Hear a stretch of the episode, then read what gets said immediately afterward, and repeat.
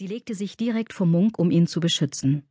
Wären er und Dörte nicht gewesen, wären sie alle längst an jenem dunklen Ort gelandet, wo die meisten ihrer Artgenossen endeten, im Schlachthaus. Eigentlich war Dörte ihre Retterin. Kim erinnerte sich genau. Sie waren zwanzig gewesen, zwanzig rosige Hausschweine auf einer engen Ladefläche, die sich aneinander rieben. Sie hatten Angst gehabt und als eines von ihnen angefangen hatte, laut zu schreien, hatten es ja alle gleich getan, doch es hatte nichts genutzt. Niemand kümmerte sich um sie, nicht einmal Wasser hatte man ihnen gegeben. Dann aber war der Boden unter ihnen ins Schlingern geraten, sie wurden hin und her geworfen und stürzten übereinander. Ein lautes Krachen, das gar nicht enden wollte, folgte.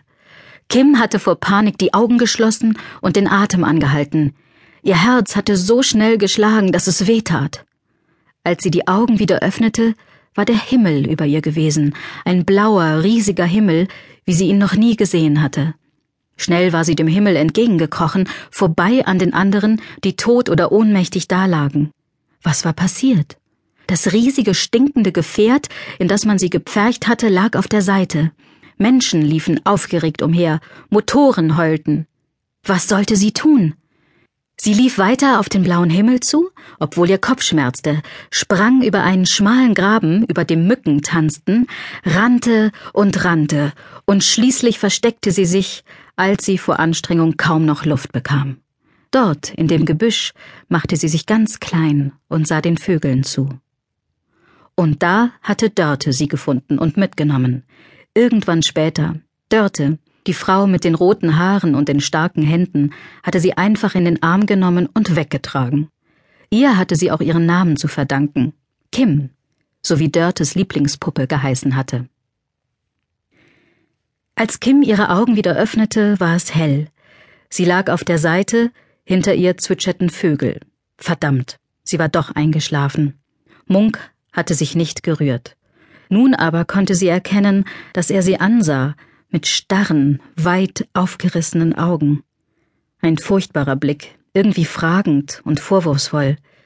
Sie schüttelte sich. Dann bemerkte sie etwas anderes.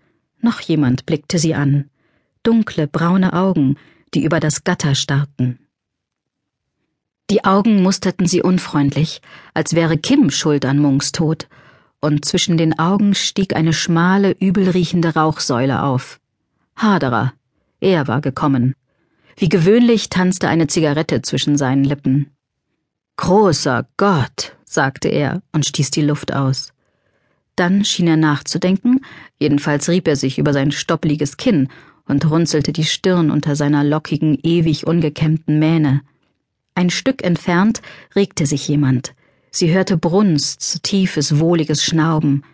Die anderen schliefen noch, aber gewiss würden auch sie gleich erwachen. Hol mich der Teufel, murmelte Haderer. Offenbar hatte er zu Ende gedacht. Der Kerl liegt tot bei den Schweinen. Dann drehte er sich um und ging ziemlich unaufgeregt davon. Nur, dass er die Tür nicht hinter sich schloss, war ungewöhnlich. Darauf hatte Munk bei Dörte und Haderer immer Wert gelegt. Macht die Tür hinter euch zu. Ich kann nicht arbeiten, wenn es im ganzen Haus nach Schweinen stinkt. Am Anfang war Kim über diesen Ausspruch beleidigt gewesen. Nun würde Munk nie wieder so etwas sagen. Wenig später kehrte Haderer zurück. Er rauchte eine neue Zigarette und schlug mit der Faust gegen das Holz des Gatters.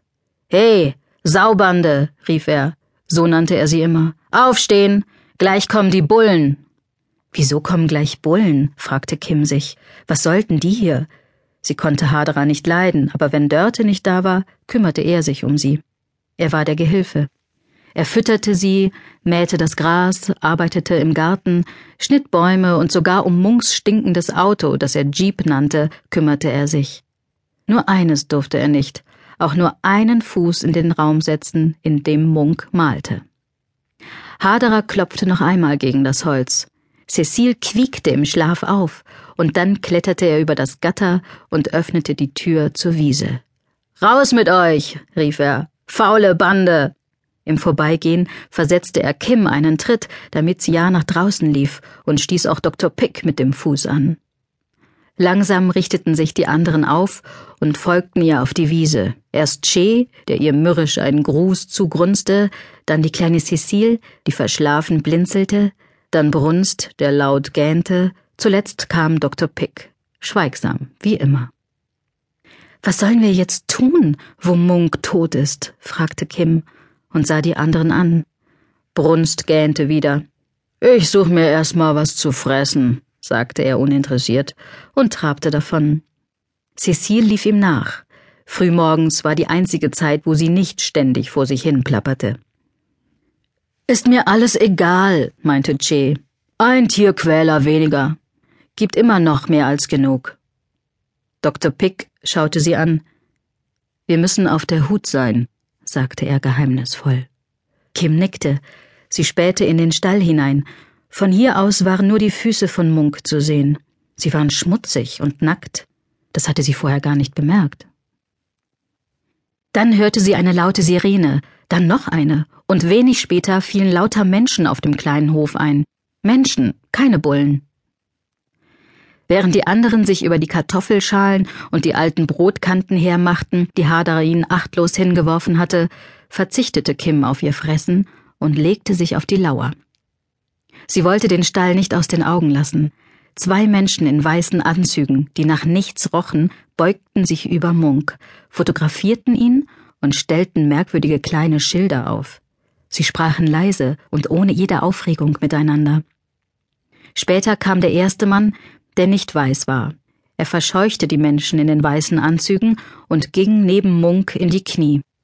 Er flüsterte etwas in einen kleinen silbernen Apparat hinein, das Kim nicht verstehen konnte, und gelegentlich warf er ihr einen verstohlenen Blick zu, als wäre sie ein Raubtier, vor dem er sich in Acht nehmen musste.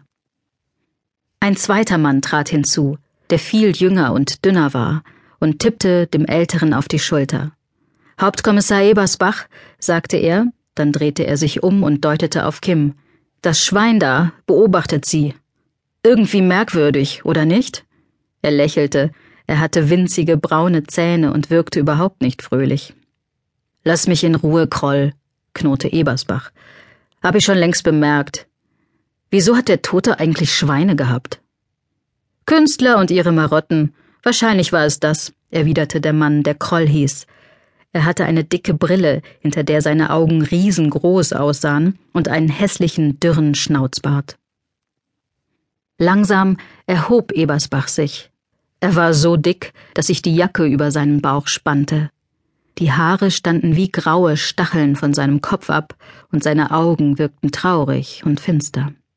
Ich kann Schweine nicht ausstehen, rief Ebersbach über die Schulter dem anderen Mann zu. Jedenfalls nicht, wenn sie lebendig sind.